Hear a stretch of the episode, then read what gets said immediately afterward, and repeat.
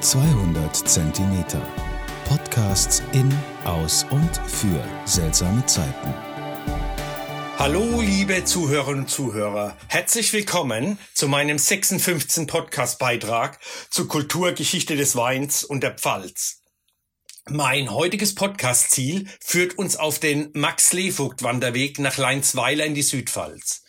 Dieser knapp acht Kilometer lange Weg zeigt die Schaffensplätze des großen deutschen Impressionisten Max Levogt in und um Leinsweiler, seinem Wahlheimatort.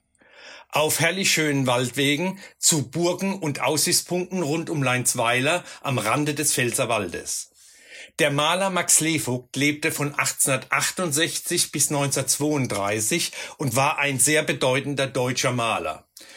Er war ein vielseitig begabter Künstler, er war aber auch ein Landschaftsmaler und ein wichtiger Vertreter der Freilichtmalerei.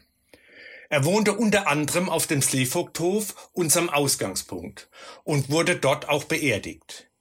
Die Rundtour zeigt euch diese imposante Landschaft, in der er gelebt und gemalt hat. Entlang des, Wand des Wanderweges ermöglichen 19 Tafeln ein Einblick in Slevogts Leben in Leinsweiler und den Vergleich der dort entstandenen Kunstwerke mit der heutigen Wirklichkeit. Stadtpunkt ist der Parkplatz vom Slevogthof. Bevor man den schmalen Pfad bergauf zur Ruine Neukastell einschlägt, lohnt sich ein kurzer Abstecher zur Grabstätte Slevogts. Der Blick von der Burgruine in die Rheinebene ist nur einer von vielen großartigen Aussichten entlang des Levogtweges.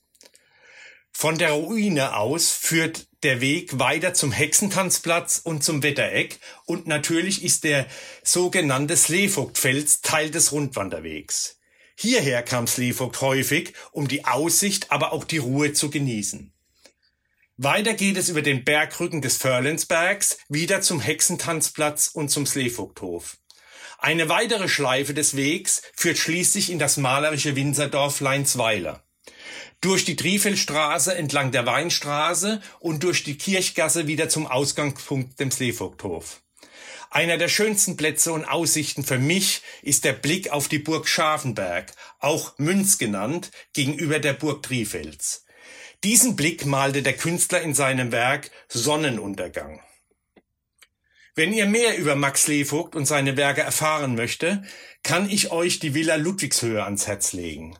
Seit 1980 hat er mit seinen Werken einen festen Platz auf der Schlossvilla Ludwigshöhe und wird dem Publikum in wechselnden Ausstellungen auf immer wieder neue Art und Weise präsentiert. Jedoch wird die Villa zurzeit noch bis Sommer 2022 renoviert und ist geschlossen. In Saarbrücken aber könnt ihr im Saarlandmuseum ebenfalls 80 Werke von Max Levogt besichtigen. Vorstellen möchte ich euch heute einen Wein aus einer Sonderedition mit einem Werk von Max Levogt auf dem Etikett. Der Entwurf für dieses Weinetikett ist aus dem Jahre 1922 und trägt den Namen Neukasteller Kirchhölzel. Das Etikett zeigt ein Stillleben in Schwarz-Weiß mit einer opulenten Rebe im Vordergrund behangen mit reifen Trauben und mehreren Weinrömergläsern, einem Kirchturm im Hintergrund und vielen Vögeln, die sich an den Trauben und an den Gläsern laben. Ich habe diesen Wein in einer virtuellen Weinprobe, die von meiner Kultur- und Weinbotschafterkollegin Gudrun Stübinger-Kohl präsentiert wurde, mit vielen Informationen zu Max Levogt und Gernot Trumpf verkosten dürfen.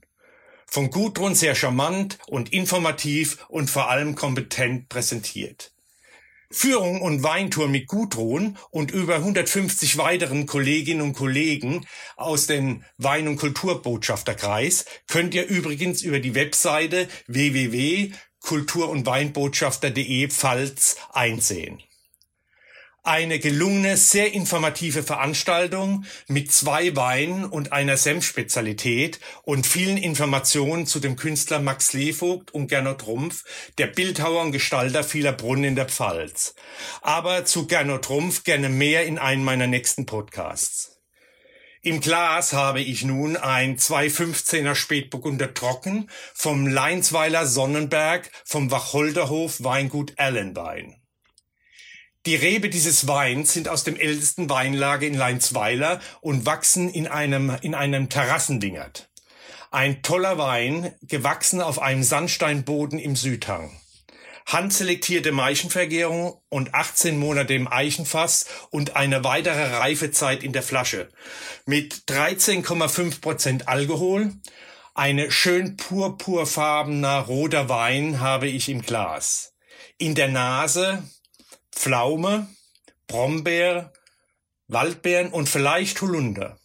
Im Abgang für mich etwas Gerbstoff betont, aber ein idealer Begleiter für deftige Fleischgerichte. Ich hoffe, mein Podcast hat euch wie heute wieder gefallen. Zum Wohle die Pfalz, euer Michael Born.